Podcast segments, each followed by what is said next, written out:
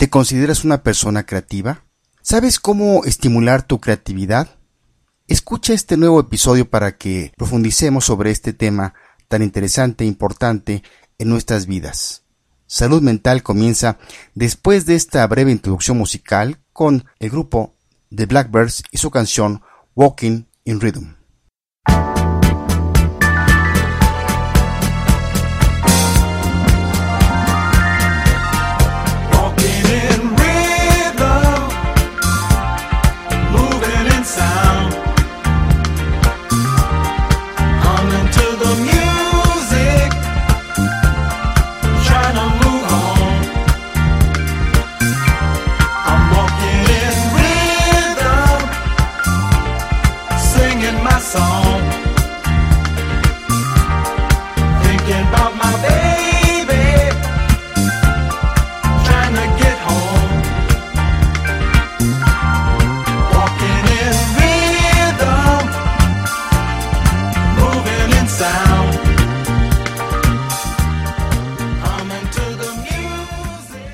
Me da mucho gusto que me acompañes una vez más en otro episodio de Salud Mental, en este caso número 176.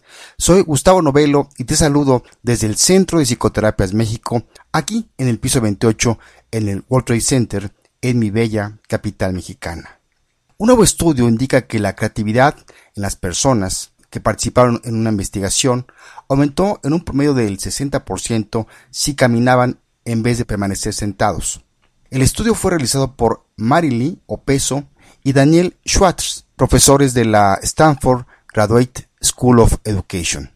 Para comprobar si había algún mérito a la creencia generalizada de que el caminar de alguna manera estimula la mente, los investigadores reclutaron a 176 tanto estudiantes universitarios como adultos que participaron en tres experimentos donde completaron algunas tareas comúnmente utilizadas por los investigadores para medir el pensamiento creativo. En un primer experimento permanecieron sentados, en otro marcharon sobre las caminadoras que se usan generalmente en los gimnasios y un tercer grupo caminó al aire libre. El resultado indicó que la gran mayoría de los que caminaron fueron capaces de generar por lo menos una idea creativa de alta calidad y esto también se dio pero solo en el 50% de los que estaban sentados.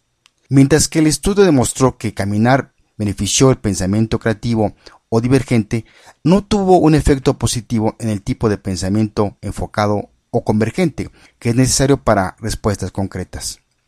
El acto de caminar en sí y no el medio ambiente fue el factor principal.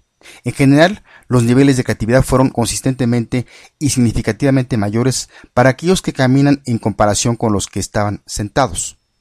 Otras investigaciones similares se han centrado en cómo el ejercicio aeróbico protege en general la función cognitiva a largo plazo, pero hasta ahora no existía un estudio que examinara específicamente el efecto de caminar en la generación de ideas. Los resultados del estudio que reportamos en esta ocasión nos llevan a diferentes reflexiones.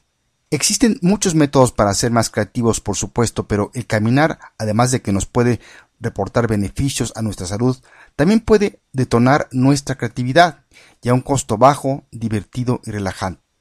Por otro lado, la creatividad productiva implica una serie de pasos, desde la generación de ideas hasta la ejecución de las mismas por lo que el caminar, como otras técnicas para generar ideas creativas, requieren de poner lo más inmediato posible esa solución o idea creativa o por lo menos escribirla antes de que se nos olvide. Queda para otros estudios el investigar qué otras actividades físicas pueden detonar la creatividad, de igual forma o en menos o mayor forma, pues si bien Muchas personas disfrutamos el caminar, otros no les gusta, ya sea por impedimentos físicos o simplemente por falta de gusto. Este estudio es otra justificación para la integración de periodos de actividad física en el día, ya sea en la escuela, el trabajo u otros lugares. Estaremos más saludables y tal vez más innovadores en general. Si quieres profundizar sobre esta investigación, búscala en el Journal of Experimental Psychology, Learning, Memory and Cognition, con fecha de publicación del 21 de abril de este 2014, y cuyo título en inglés es Give Your Ideas Some Legs, The Positive Effect of Walking on Creative Thinking. También están los libros que recomendamos para este episodio.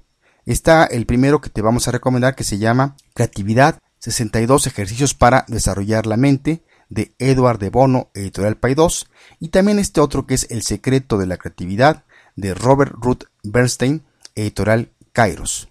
Y aquí algunos ejemplos de personajes famosos en relación al tema de hoy. Se dice, por ejemplo, que Tchaikovsky tomaba una caminata de dos horas cada día independientemente de las condiciones meteorológicas y que Beethoven iba regularmente a dar un paseo después del almuerzo.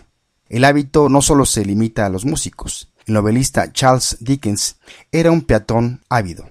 Otro ejemplo es Charles Darwin, que adoptó a edad avanzada tres caminatas cortas diarias. Steve Jobs, el fallecido cofundador de Apple, era conocido por sus reuniones para caminar. Y Mark Zuckerberg, el creador de Facebook, también se le ha visto llevando a cabo sus reuniones a pie. Y cerraré estos ejemplos con el filósofo Friedrich Nietzsche, que escribió, todos los verdaderamente grandes pensamientos son concebidos al caminar. Pues bien, llegamos al final de este episodio número 176. No sin antes decirte que nos puedes escribir para darnos tus comentarios o sugerencias a temas entrando a nuestra portal www.psicoterapias.mx. Asimismo, te puedes suscribir en la iTunes Store para que de manera automática se baje a tu dispositivo cada vez que publiquemos un nuevo episodio. Cerraremos este episodio con The Blackbirds y su canción Walking in Rhythm.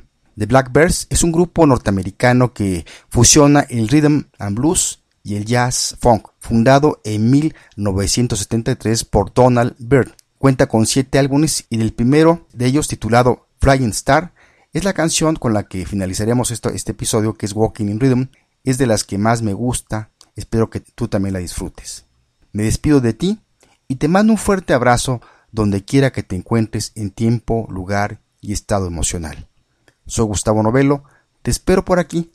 Hasta la próxima.